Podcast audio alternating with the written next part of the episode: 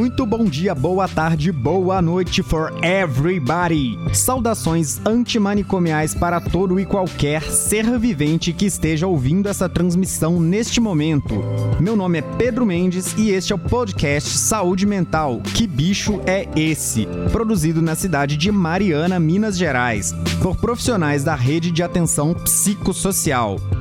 O programa de hoje é o primeiro de uma série que vai se chamar Vozes e que vai contar um pouco das histórias de pacientes que foram internados em comunidades terapêuticas. Para quem não sabe, as CTs ou comunidades terapêuticas são lugares onde pacientes com problemas devidos ao uso de álcool e outras drogas são internados, seja por vontade própria, pelos familiares e, em alguns casos, até por ordem judicial.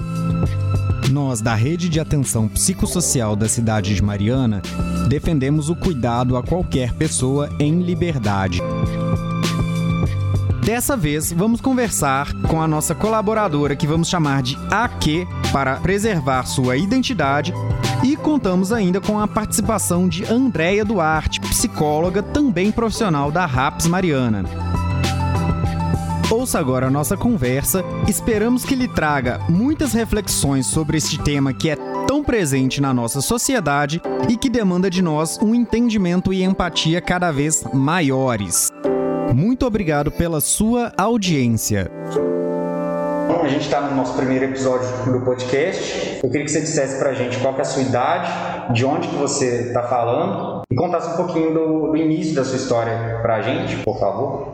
Boa tarde. Eu sou uma mulher de 28 anos, moro na cidade de Mariana, Minas Gerais, e eu comecei meu uso de droga com 15 anos, na adolescência. Comecei com o uso do loló, depois eu passei para maconha, e aí conheci a cocaína. Comecei desde cedo a fazer tratamento no Crescer, inclusive foi um dos melhores meus psicólogos que já tive na minha vida, foi lá no Crescer. Fiz o tratamento durante um tempo, mas aí a família achou que seria melhor se me internasse. Viu clínicas na internet, viu propaganda, então decidiu fazer minha primeira internação. Eu tinha 17 anos. Foi dois anos eu não estava num uso tão contínuo, tão forte, igual agora, atualmente. Aí me internaram na clínica de São Paulo, onde eu fiquei nove meses, uma clínica paga, muito chique, muito bonita, parecia uma fazenda, pelas fotos parecia a coisa mais linda do mundo, tinha sonoterapia, tinha acupuntura, manicure, não sei o que, só que a realidade é bem diferente quando você passa por aquilo, quando você é internado. E qualquer coisa que você fazia, se você cantasse uma, uma música que tinha funk, que tinha rap, se você falasse algum palavrão, você era punido.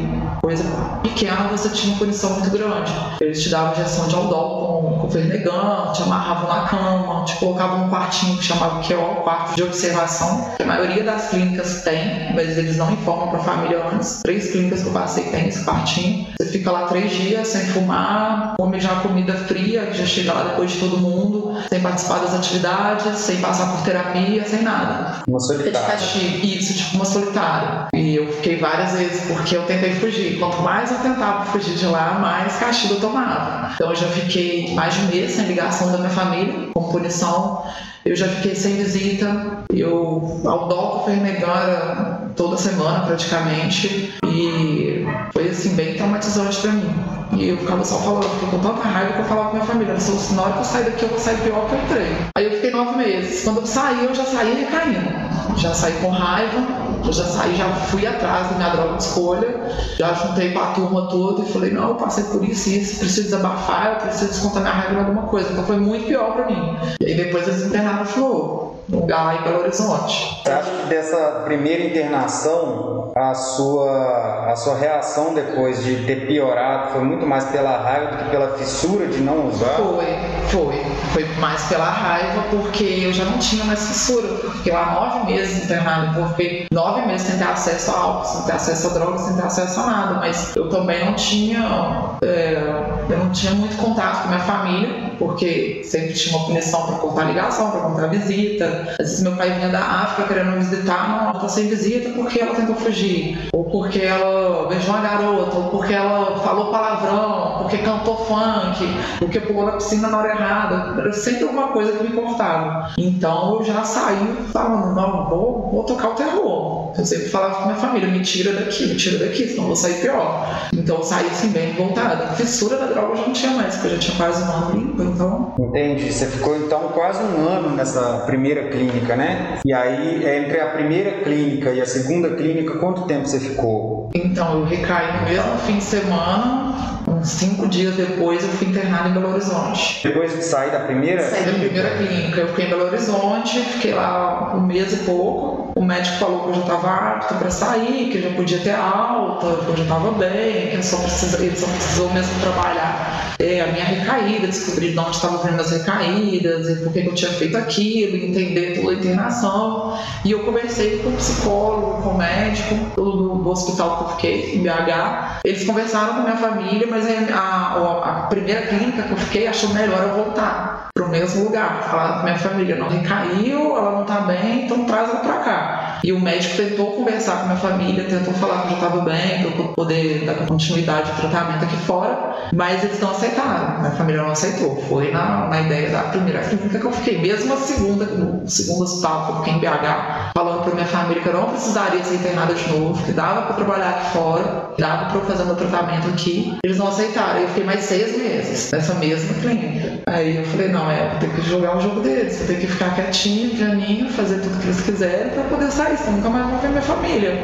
E aí eu fiquei bem, decidi abraçar o tratamento, porque tinha parte boa, né? Que eram as reuniões de, de NA, conversas em grupo, mas assim, era muito pouco. Aí o lazer, que eles falavam para a família, que eram as fotos do, do jardim, do, da piscina, da é, acupuntura, não sei o que, isso era pouco tempo. Era tipo duas vezes na semana. E aí eu fiquei mais seis meses, voltei, depois eu fui para uma comunidade terapêutica depois de um tempo, fiquei muito tempo bem, comecei a trabalhar, casei, tive outro filho, mas só que dependência química é doença assim te pega surpresa. Não tem jeito, é uma coisa que se você parar o tratamento, você volta e você recai. E eu achei que eu já estava bem, eu estava estabilizado, então parei meu tratamento no CAPS. A maioria das vezes que eu recaí foi por causa disso, de parar o meu tratamento, achar que eu estava bem e podia conseguir sozinho.